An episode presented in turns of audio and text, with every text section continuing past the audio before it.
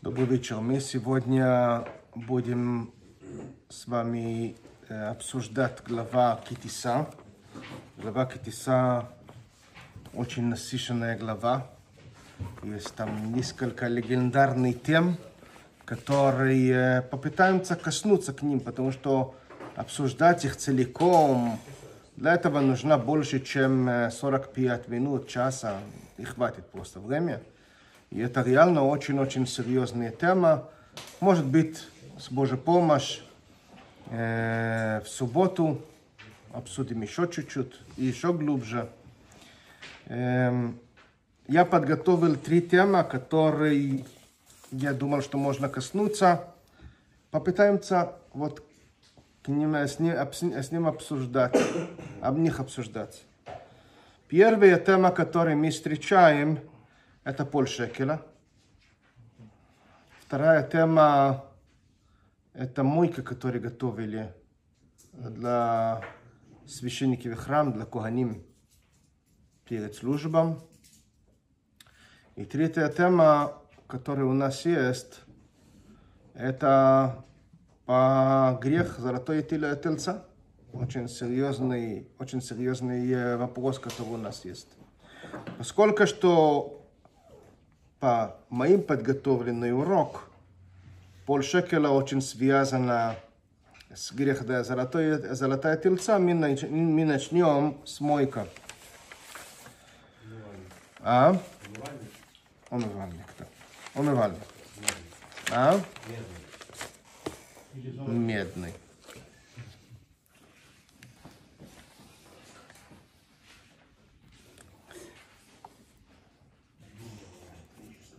Мы, я попрошу вас открывать в 30 главе, 20 посук.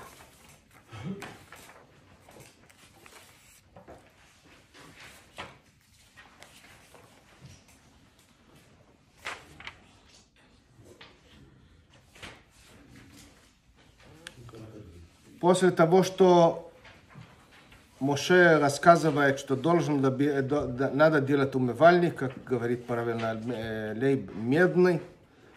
Для чего он нужен? Вот он говорит, говорит, говорит Тору нам в 30 главе 20 посук, «Бевойом эль ойл моед», когда они придут к ойл моед. Что такое ойл моед? Что это за шатер? А? Мешка правды. Давай почитаем еще чуть-чуть. Ирхацу маим вело йомусу. Они должны обмывать руки, и если нет, они могут умереть из этого. О, или, второй, вторая причина, почему или когда надо э, делать омывание руки и ноги, бегиштом эламизбеях, когда они, они подойдут к мизбеах, жертвенник, лешорейс, для того, чтобы служить, лактир и шеладиной, когда они придут, ну, заниматься, чем надо заниматься в мизбеях. Что это за или, то есть оэль моэд, или мизбех. Это что, не одного и того же прям место? Где был жертвенник? Мизбех, где был? Внешний а? Ну, по внешней... Возле мешка, ну, Что- Тогда давай говорим, что это такое мешкан. шатер. Шатер. Шатер был построен из, э, можно сказать, трех частей. Был шатер, который накрытый, да, он был разделен на двух частей, святая святых и святое, а потом было вокруг определенный параметр э, ограждения, внутри этого ограждения находился, находился мизбех, и находился а, жертвенник, и находился вот умывальник. Когда мы говорим о мешкан, мы говорим о вес, параметр. То есть, что, давай, давай разделим сейчас. То есть, мы видим тут в нашей посук, в нашем приложении, типа или. Что это за или? То есть, есть такой, какое-то место, которое надо сходить и обмывать руки, или. Что это за или? Так а мешкан, э, то есть э, был... не Внутри под небом? А? Он не под открытым небом? Открытым, но под, э, за ограждением. А, ограждение, но не, но не шатер. Шатер Да, был да. святая святых. Да. А, Святая, святая, святых, это двух частей, да? да. А, Внутри шатер что было? Внутри шатер был Минора. менура, был мизбех, золотой, золотой мизбех для благовония, который мы тоже изучаем в, этом, в этой главе. Стол для хлебов. Стол для хлебов, правильно. А святая святых что было? Скрижали. да. А наружу, Мезберах. то есть это там было на- намного больше работы, чем внутри. Да? То есть получается действительно, правильно, вы, вы правильно говорили в начале. Просто хотели, чтобы мы четко поймем. Мешкан это вот сооружение полностью, с ограждением со всеми. Шатер это накрытое место. И он говорит так, когда они подходят к Оэльмуэд, к закрытое помещение, они должны обмывать руки, иначе умрут. Или, когда они подходят к Мизбех. Зачем этого разделения? Можно сказать, когда они заходят к Мешкан, Сразу. по-моему, надо мыть руки. Ну, вопросы закрыли. Что это за или? И мы находим такое, такое же без разделения. Посмотрите в пред- предыдущей главе, э, 28 главе, 43 посук.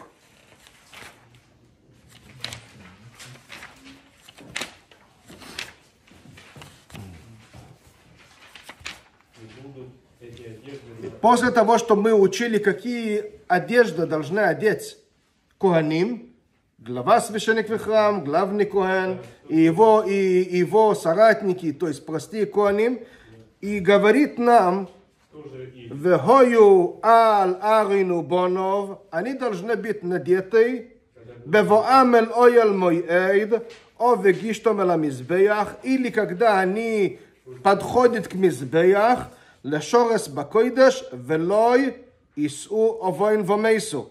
И если нет, они умрут. Хукас эйлом לא ילוזרי האחרון. Мы видим тоже этого разделения. Видим этого разделения. Есть таких, которые пытаются говорить, что разница в том, что если человек, Куген, решил заходить в шатер, не для того, что служить, не для того, что коснуться благовония, или положить хлебов на стол, или для того, что поправить там свечей, просто хочет заходить туда молиться. Да? то тогда он не- должен набивать руки. То же самое, если человек просто гуляет территория мешкан, решил там находиться, почувствовать там более святость, даже не Коген, Израиль простой, как мой, да, не как Кацман, как мой. Вот. Может, и не надо омывание руки. Нам хотят, хочет говорить Тору, что когда вы хотите идти на службу, то вот это надо. Все-таки есть разница в выражении, который есть в нашей посук, к предыдущей по одеянию. Кто-то может меня найти его?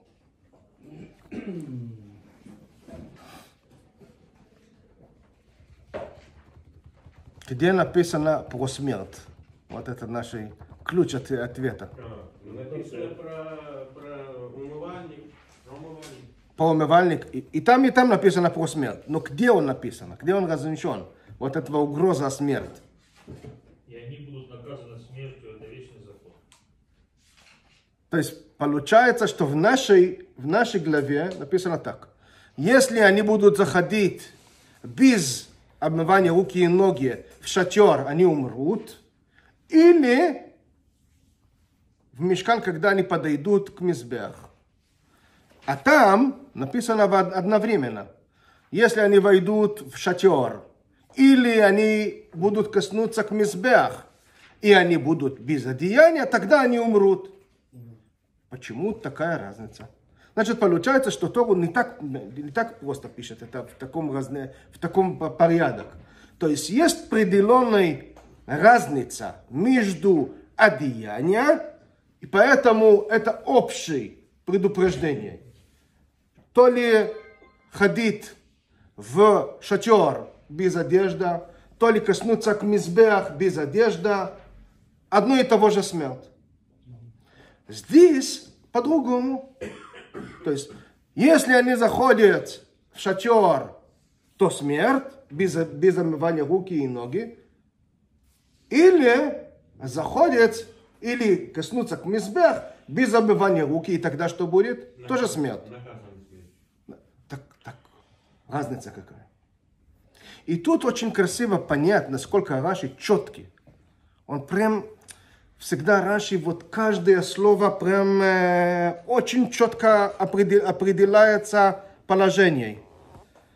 Я почитаю. Бевоам Элоэл Моед, когда они подойдут к шатер, да, что делать там? Что они там делают?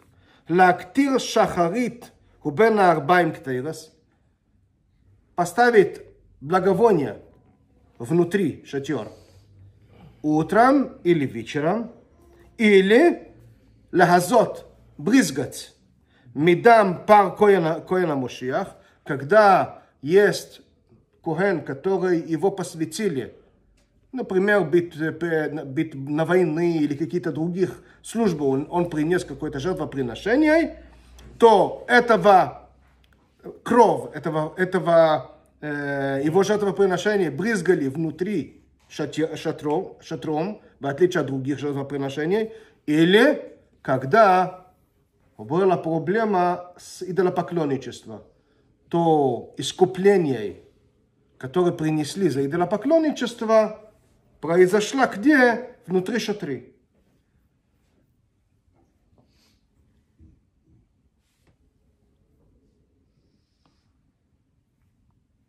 Почему Раши перечисляет причина обмывания руки? Зачем это надо? Объясняет Ребе, что есть большая разница. Когда Коген подходит к мизбех, приносить жертвоприношение, к любой части его службы, любой части, он вышел из мизбех, или начал другая работа, он поднимается снова в мизбех, должен подойти еще раз, приносить еще раз, делать еще раз что-нибудь. Он должен за каждого подход обмывать руки и ноги. На каждый подход к мизбех. В отличие от этого, когда он заходит в шатре, ты перед заходом в шатрем моешь руки, заходишь, и там можешь делать, проводить полдня. Делать пять видов работы. Как хочешь. Зашел, обмывал руки до того. Зашел, ты можешь там находиться. Не надо каждая служба выходить обмывать руки и заходить заново. Например, утром какие службы была у глава в храм? Он должен поправить свечей да, в минору, и он должен зажигать благовоние. Он не должен для того, чтобы поправить минору, обмывать руки и ноги, заходить, а потом выходить, обмывать руки и ноги, заходить, зажигать, вот приносить вот это. Нет, не надо. Один раз. Достаточно один раз. Поэтому говорит Ребе, посмотрите, есть утром, есть вечером. Утром и вечером. И есть исключение двух видов жертвоприношений, когда их надо приносить, надо специально под них выходить, обмывать руки и ноги и возвращаться.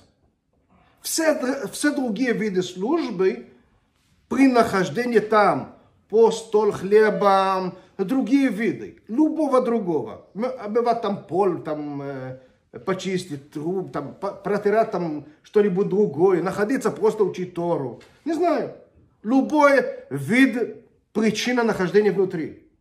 Не надо еще раз обмывать руки.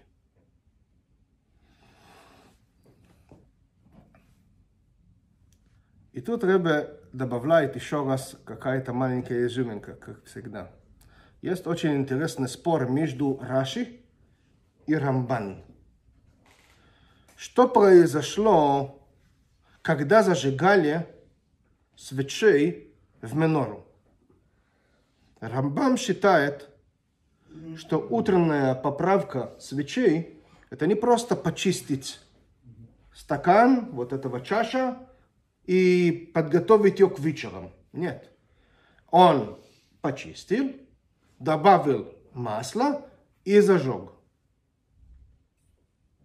После этого была следующая служба по порядок дней. Следующая служба была приносить благовоние. Раши так не считает. Раши считает, что начало дня просто принесли благовоние. А почистить чаша менору не надо было зажигать ее, поэтому это не служба. Это просто подготовительный процесс. Поэтому Раши, когда он начинает наши комментарии, он говорит только о службе одна вида. Приносит благовоние, не о менору. Почему? Утром нет такой службы. Вот как Раши очень-очень четко подбирает своих слов. И тут надо спросить вопрос, почему такая различие? Наоборот надо было. Когда я захожу к святою от наружной, то, что называется азара, вот окружающий храм, наоборот, меня на каждый шагу, на каждом шагу, я должен обмывать руки, почистить себе больше. Если я подхожу, подхожу к менору, это один раз, потом благовоние второй раз, потом идти положить хлеб третий раз. Почему там внутри где намного святой, намного надо быть осторожной. Там достаточно один раз обмывали руки утром, зашли, находились там полтора часа, два часа, все нормально.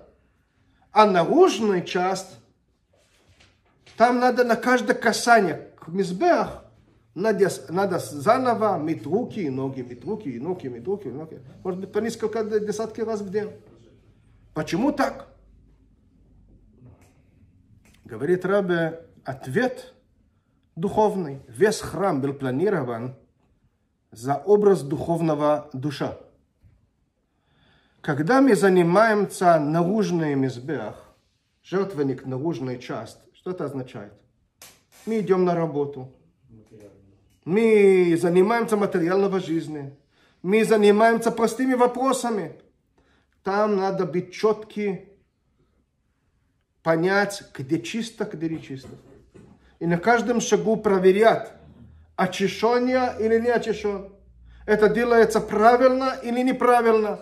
Поэтому лишний раз не бывает. Надо обмывать руки и ноги, надо обмывать руки и ноги еще раз, и еще раз. И сколько надо. Сколько только надо, надо обмывать руки и ноги. Когда ты находишься внутри, к святою, во время то, учения Тору, во время молитву, во время фарбренген, ты, занимаешься, ты занимаешься внутренней нашей душа. Заходишь, омываешь руки, уже мы знаем, что ты чистый. С двух исключений. Когда надо приносить специальные жертвоприношения по, например, идолопоклонничество, иди мой руки раз. Иди мой руки еще раз. Это искупление. Надо еще раз мыть руки. Ты коснулся грязь, ты коснулся каком-то вопроса грехов, иди мой руки еще раз. Когда ты внутри, когда ты занимаешься чем?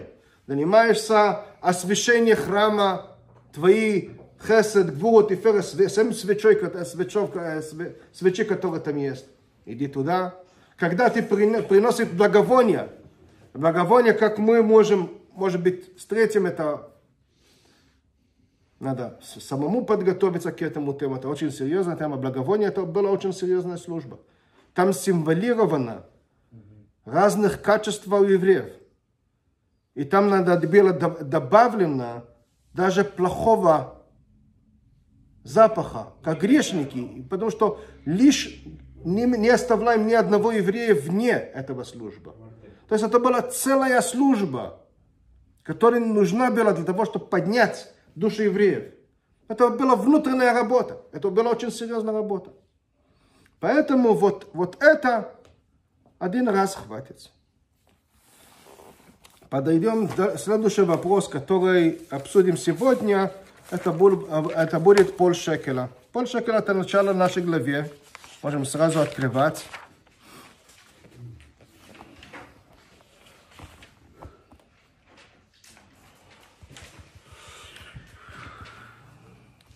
Вот в 30 главе, 13 посук,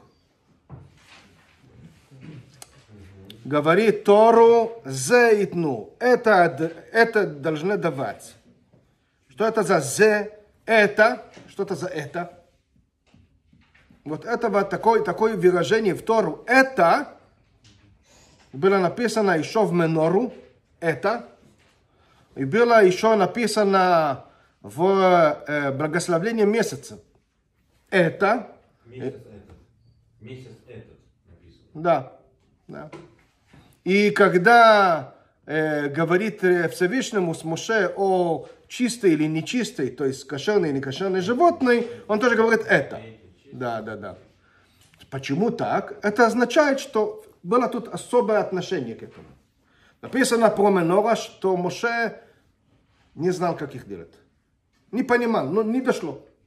Поэтому Всевышнему показали ему огненную менору и говорят, вот такая, вот такой образ она должна иметь. Кстати, это не помогло.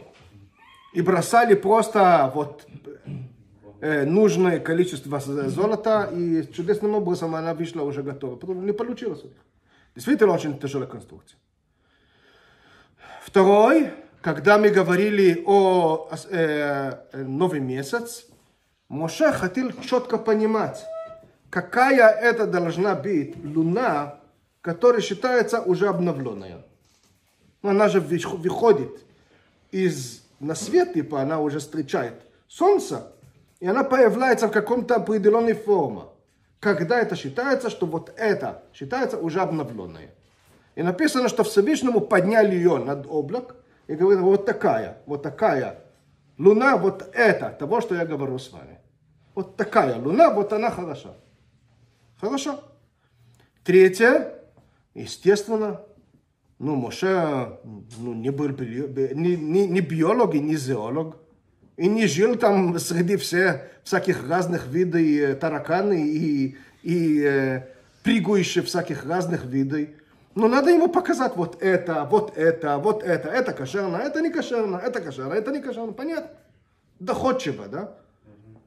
Когда мы говорим о Пол Шекель, написано тоже, что Моше ничего не понимал. Поэтому Всевышнему показали ему огненную монету, вес пол шекеля, и говорили, ну вот такой. Вообще непонятно. Что тут не понять? Ну, четко указано. Пол шекеля это, это монета. Монета не 50 копеек, как в Украине есть. Не понял, что смешно? Ну, давай, объясни. А. Ну, сравнение, что это не 50 копеек. Чего? 50 копеек это мы говорили, что нет такой монеты. Монета должна быть названа. Если была монета, которая называется пол гривна, это пол шекель. Пол гривна, пол гривна это пол шекель. 50 копеек это не половина, это 50 копеек. Да? В Америке тоже есть, есть монеты, была, ее не производит, полдоллара.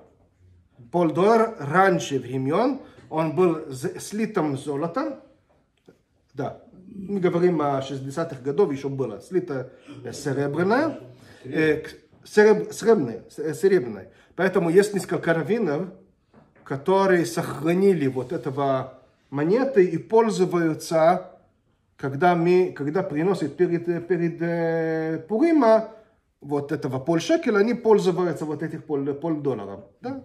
В Мигдал Эмек был у нас раввин Хендель, он канадец, но он сохранил вот этих трех половина долларов и пользовался ими. Ну вот такой. Э, в Израиль, поэтому в Израиль из-за этого соображения есть полшекель. Такой монета, которая называется полшекель, не 50 огород. Полшекель.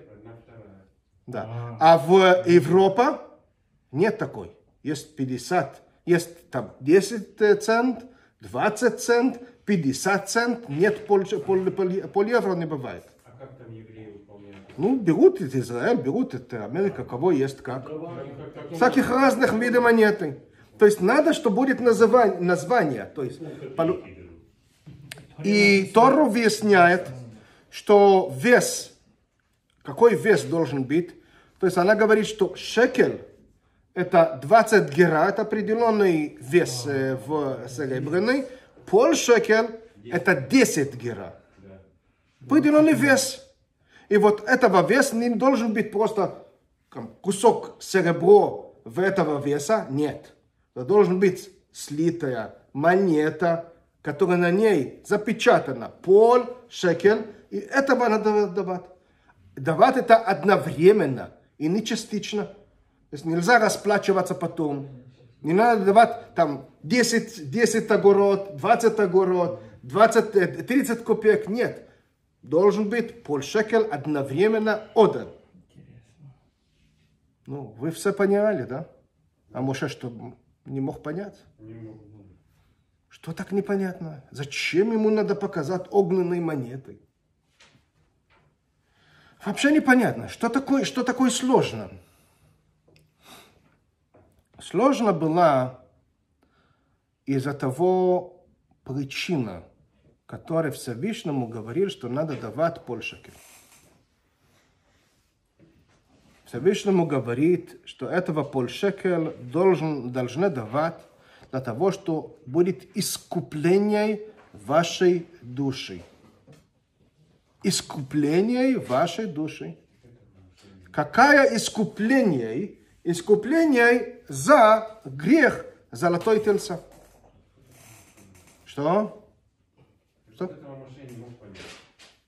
Вот Польша, у Моше было, ну, он не мог это понять. Почему не мог это понять? У него не могло укладывать. Мы только что знаем, что все принесли все, что у них было дома. Все их желания. Они положили полностью все в корзину. Золото, серебра, мед, всяких разных тканей. И, и, и так быстро все носили, что за очень короткое время просили отказываться больше при- привозить. Не надо больше привозить. То есть они отдали все их душу прямо туда. А ты говоришь нам сейчас, что пол шекель это является искуплением нашей душ. Пол шекеля. Более того, закон про пол шекель очень внушительный. Если человек говорит, не хочу давать пол шекель, или у меня нет деньги на пол шекель, у меня нет деньги, что, что делается? Берет от него силу. Силу. Есть определенные назначенные люди от суды, они должны идти и вымогать от него полшекер.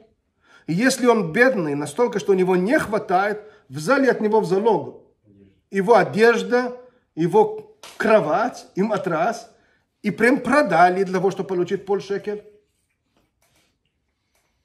И человек при этом говорит, не хочу я давать, Говорит, не спрашиваем тебя.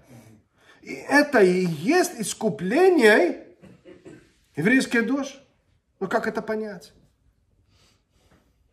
Когда я даю, что хочу, это не считается. Это не искупление на грех золотой, золотая тельца. А когда от меня вымогают, не спрашивая, мы, мы, мы видим, кстати, еще, я вспоминаю сейчас, еще двух местах, где вымогают. Например, когда суд принял решение, что этого мужчина должен давать развод жену. Должен давать развод. По разных причинам, есть причина, которые должен давать. Не спрашивает уже. И он говорит, не хочу, отказываюсь. И мы знаем, что развод должен быть по желанию мужа. А от него говорят, что если нет, отказываю. не хочу, то, и, кстати, сегодня это делается очень жестко в Израиле, очень жестко. Не хочешь? Сразу от суды в туме. Сколько надо? Да? А? Непонятно. Что нет Кому пролетает голову мужику? Да. Пусть даст разводное письмо и не парится. Да, дай развод. Дай развод. Не хочешь? Без проблем. Но В туме. плати, но плати. Что платить? Нет, не хочешь, тогда плати. Так? Это отдельный вопрос. Оплата, не оплата, это совершенно другой вопрос, это другие, другие системы. Не смотри за сегодняшние современные судьи, это совершенно другой подход. Там есть выплаты, которые касаются ктуба, касаются разные. Это тема совершенно другая. Вопрос о деньгах, он потом разбирается. Не связывается с разводом. Развод это развод. Ты должен давать развод. Тебя, тебя решили, что ты должен давать развод. Не хочешь давать развод? Ну, это другой А проблем. если человек уехал, суд будет оплачивать людей, чтобы его нашли и чтобы он Ну, сегодня, ну, всегда делали. Вопрос, это называется агуна. Женщина, которой муж бросил и уехал, это называется агинут. Э, В еврейской истории было безмерное количество ситуаций, которые к этому вмешивались самые большие раввины, самые большие праведники, поискать этого мужчины и вернуть его, давать гет. Если ты хочешь, не хочешь быть женой, дай гет, уходи. Но не мучай человека. А, а дай гет, уходи. Поскольку что еврейская женщина без развода не может жениться, не может, не может замужем еще раз. Для нее это, это страшное мучение. Поэтому дай развод, уходи куда хочешь. Дальше. То есть тогда берут мужчина и в древних времена прямо его били на ходу, пока он начал кричать «хочу, хочу, хочу». О, ты говорил «хочу», дают. Но если он говорит «не хочу», бьют, пока он не говорит «хочу». То есть мы заставляем ему хотеть. И когда он говорит «хочу», вот берут. То же самое, когда человек согрешил в чем-то, и суды говорили ему, принесли выговор. Хочешь, не хочешь, это отдельный вопрос. Ты должен приносить в храм искупление, корбан, хатат. Должен. Он говорит, не хочу приносить. Нет такого. А тебя будут вымогать, пока ты скажешь «хочу». Но ты должен сказать «хочу». Должен сказать «хочу». Если ты не говоришь «хочу», то есть не отстанут от тебя. А в Польше не, не надо сказать «хочу». Берут и берут. И все. И нет, нет обсуждения. И берут, и вымогали, и все, и нет вопросов. Поэтому тут реально непонятно, ну что это за искупление такое. Ну очень странное искупление. Ребе объясняет, что надо понимать заповедь Пол Шекель, он охватывает, это наз- называется в глубокие, более серьезное учение, подход к учению законов в Торе, есть два такие линии. Гавра и Хевца. Что такое Гавра? Гавра это человек. Хевца это вещь. Например, я обязан одевать филин. Кто обязан? Я человек. Вот свинья не кошерная. Кто не кошерная? Свинья. Это вещь, а это я. Иногда оно соединяется. Меня нельзя есть свинью. Свинья не кошерная, почему? Она не кошерная, вещь не кошерная. А я не могу есть, потому что меня велели не есть. Если, например, смешанный, э, взят, допустим, курица. Курица по закону Тору можно есть с молоком. Можно. Мудрецов велели не есть.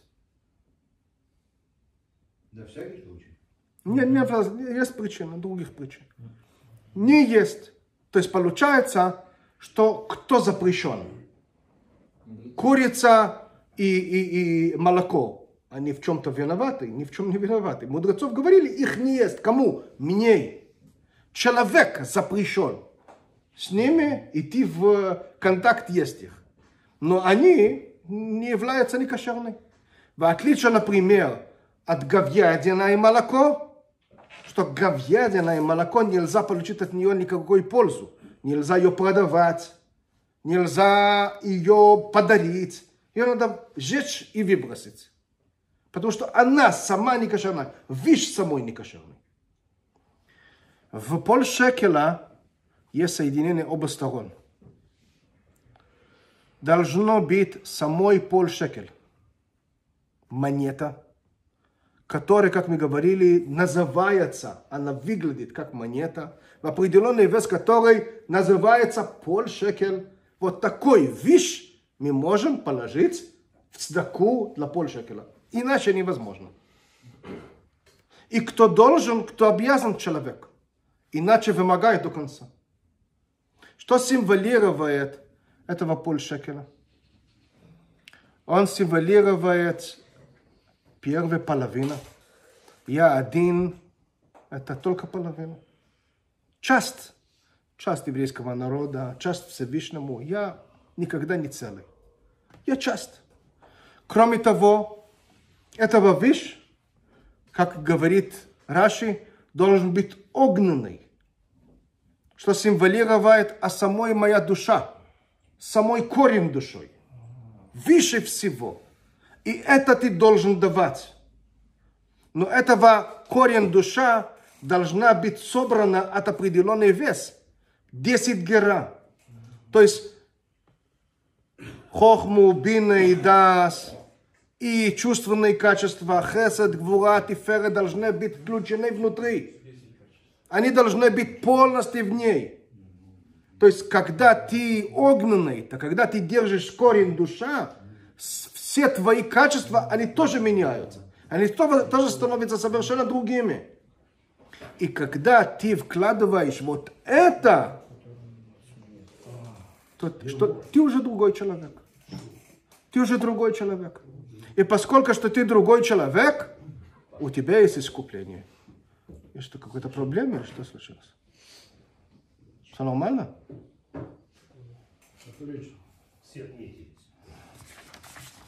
Хорошо, все нормально. Последний. Последний, который я хочу успевать с вами, это по грех золотая, золотая тельца. Давай откроем вот наше начало вот этого тема.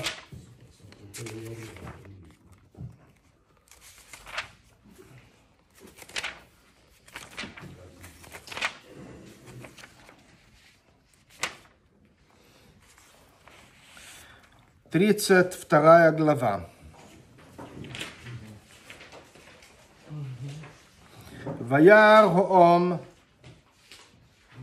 увидел народ, кибошеш Моше лаво, что опаздывается Моше спуститься из гора. Ваикохелоом, они собрались, Аллахарон, Ваимру Элов, и говорили ему, кум оселану элихим, אשר ילכו לפנינו, делайте нам, нам богами, которые будут ходить с нами. Кизе Моишео Иш, потому что этого, этого человек Моше, אשר העלונו מארץ מצרים, который нас вывел из Египта, לא, לא, לא ידענו מה היה לנו. Мы не знаем, что с ними происходило. Давай, что они просили? Аргумент и просьба. Какая, какой аргумент и какой просьба? Что они просят? Почему?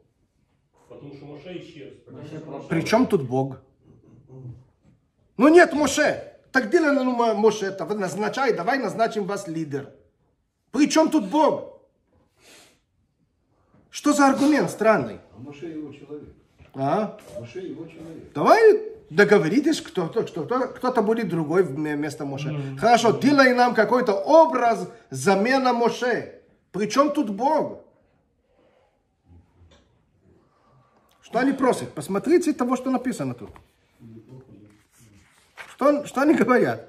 Моше опаздывает. Мы не знаем, что с ним про- происходит. Поэтому нам что надо? Зачем? Зачем? Не понимаю.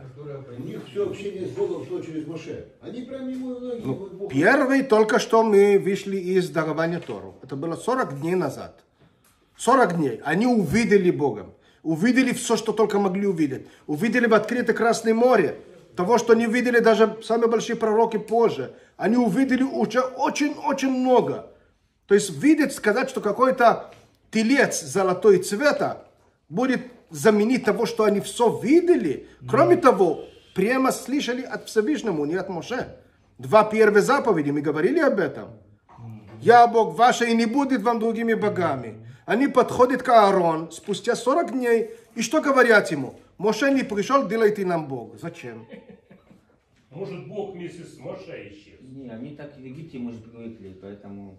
А? Маршрутка просто пришла, да? Что без маршрутки никак. Вот в чем дело. Что, что, Египте сказывается, в Египте были боги, поэтому они как бы... Я все понимаю, но это странный аргумент. Я говорю аргумент. Аргумент какой? Моше нету, делайте нам Бог. При чем тут Бог?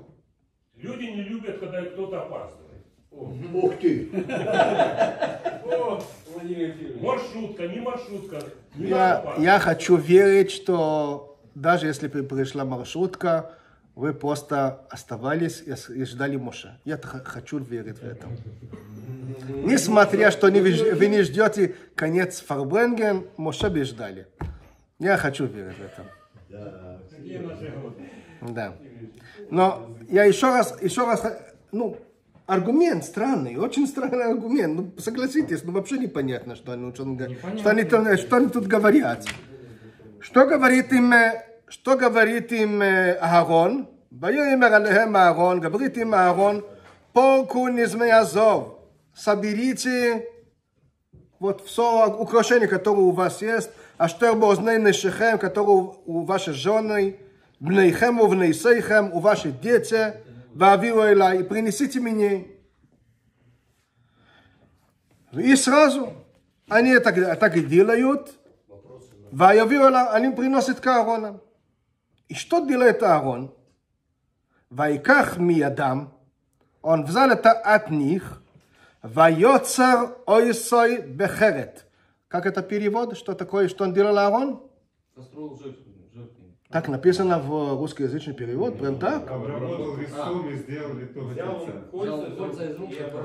Вот, вот, вот мы видим, что, что это, мы говорили об этом много раз, что переводы и есть комментарии. На самом-то деле, что делал Аарон, написано так. Ваяхрет ойсой ваяцер ойсой бехорет. Что такое ваяцер? Слово ваяцер. Что такое ваяцер ойсой бехорет? Написано в Раши два вариантов. Ваяцер из слова кошелек, срор. Мы это встречали, когда вышли из Египта. Цроротехем аль шихмам. Црор, црор на, на святом язык, это кошелек.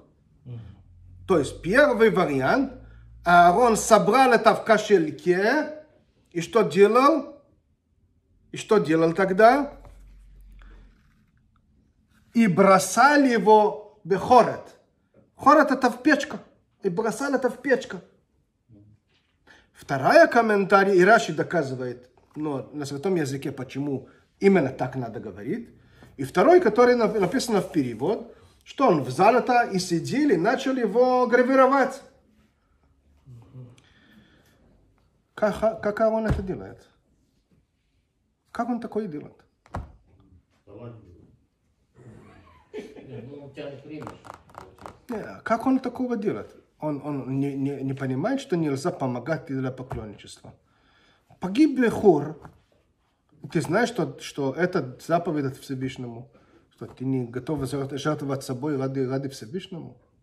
Ты сидишь и начинаешь гравироваться. Ну, Боялся, что его грохнут. Он тянул время. И боялся, Это мы что потом И что он боялся, чтобы его грохнули. Не- Неизвестно когда. Мы говорим о. Аарон, святой человек. Бояться, не бояться. При чем тут бояться? И он знает, что за это было. Ну, конечно. Что он начинает гравировать себе. Или собрать вообще золото. Как это понять вообще? Ответ действительно, Ребе пишет об этом очень э, длинный, очень серьезный, и он многосторонний ответ. Я часть от него разложу. Что евреев не просили идолопоклонничества. Не просили. Они говорят, у нас нет Моше. Моше был посредник. Нам нужен посредник. Нам нужно заменить Моше. Элохим, мы говорили много раз, мы видели это в глава Мишпатим много раз. Элохим это может быть или правитель, или судей, или, или, или ну, такой человек, который имеет власть. Это тоже называется Элохим. Они говорят, делайте нам такой, такой, такой вещь, который будет транслировать нам Всевышнему. Дайте нам, дайте нам замену Моше. Того, что под концу, спустя одного дня, часть из народа Израиля начала, начал идолопоклонничество себе заниматься. Это отдельный вопрос. Мы говорили об этом прошлый год, я скажу это еще раз. Сколько, сколько человек погибли после, после этого? Сколько? Около трех тысяч. Из сколько человек? Из 2 миллиона. Это не того, что не остановили, это в этом была вина, другое дело. То есть сколько человек мы говорим? Три тысячи это только несколько десятки тысяч. Ну, не важно. Это несколько десятки тысяч от миллион, дв- два миллиона человек. Это не какой-то прям... То есть получается, что они действительно не понимали, что теперь нам делать. Нет Моше. Дайте нам Моше. Дайте нам что-нибудь. Аарон что пытается делать? По первый комментарий Раши, он пытается максимально не отвечать за этого. Он вначале говорит им, да принеси им, пожалуйста, золото от жены и дети. С надеждой, что они не принесут. Принесли. Он этого не берет к себе. Не написано, что Аарон взял это и взял это к себе. Нет, он принимал. Он принимал, и первый комментарий, он собрал это в кошельком и бросал в огня. И тогда написано в Мидраш, и Раши этого указывает, что подошел Миха, бросал вот табличку, которую Моше писал, подними быка, и вот вышел такой такой быка, или по другими причинам, что вышли там э, волшебники, э, которые это делали. Второй комментарий, Аарон это делал. И тут реально серьезная проблема. Как Аарон сидел и рисовал образ определенной, э, определенной вещи. Это за- запрещено. Об этом объясняет Ребе, что как, как начинается бит идолопоклонничество. Есть законы. Например, если написано, что если человек, еврей, поднимает какой-то образ, да, ставит его в определенную позу, там, ставит его стоя, и еще не поклоняли ему колену, еще не служили ему. Просто поставили его. И тогда пришел чужой человек, другой человек, и поклонял колену, и молился как, как святина к нему. Вот это называется идолопоклонничество. Почему? Еврей должен не только говорить, хочу, я хочу производить идолопоклонничество. Не хватит. Человек должен действовать, принимать в действие для идолопоклонничества. То есть а просто веры внутри не хватит. Нет. Должно быть действие для того, чтобы нарушать. И поэтому Аарон, который не принимал, не принимал это как свое, этих имущества, это остался их имущество. И он пытался протянуть время и гравировал, гравировал себе. Он от него не делал идолопоклонничество. Того, что они потом взяли от него, поставили и начали совершить идолопоклонничество, это Каарон не имеет никакого значения. Он к этому не причастен. Он не просил это делать, он не хотел это делать. Он не хотел, что будут так делать.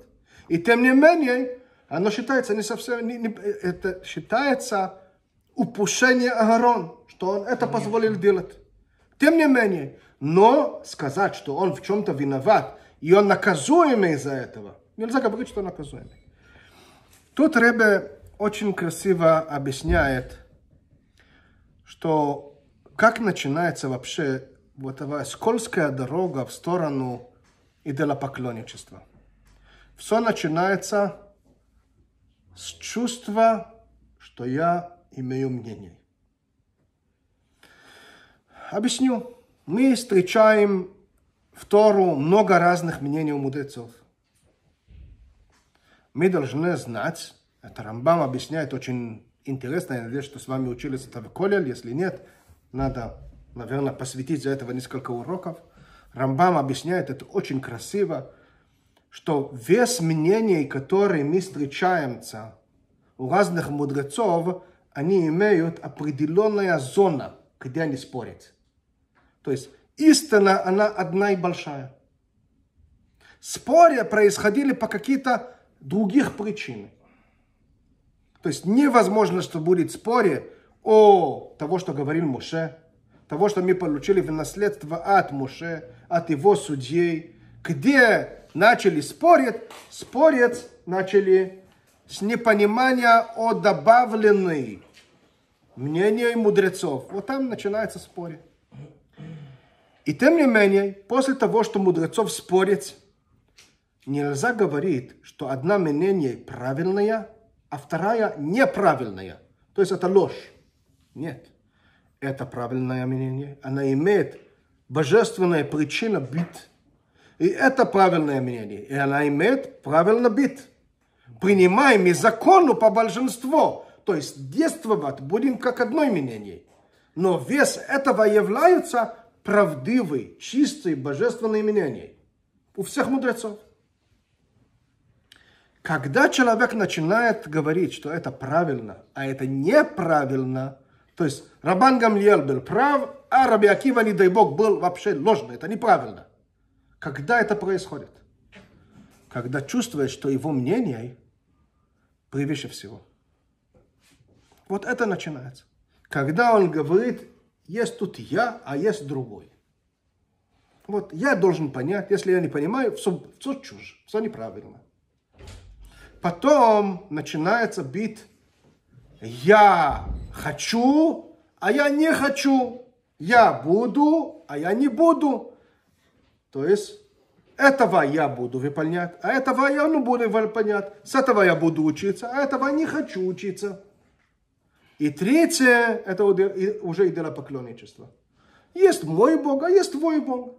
Есть того, что я верю, есть того, что ты веришь. Это разные вещи. Это идолопоклонничество. И вот об этом мы должны учиться в нашей главе, что идолопоклонничество запрещено. Мы должны верить в единство и знать, что есть единый Бог, Его Тору истина, и все евреи в Его душе истины. Шаббат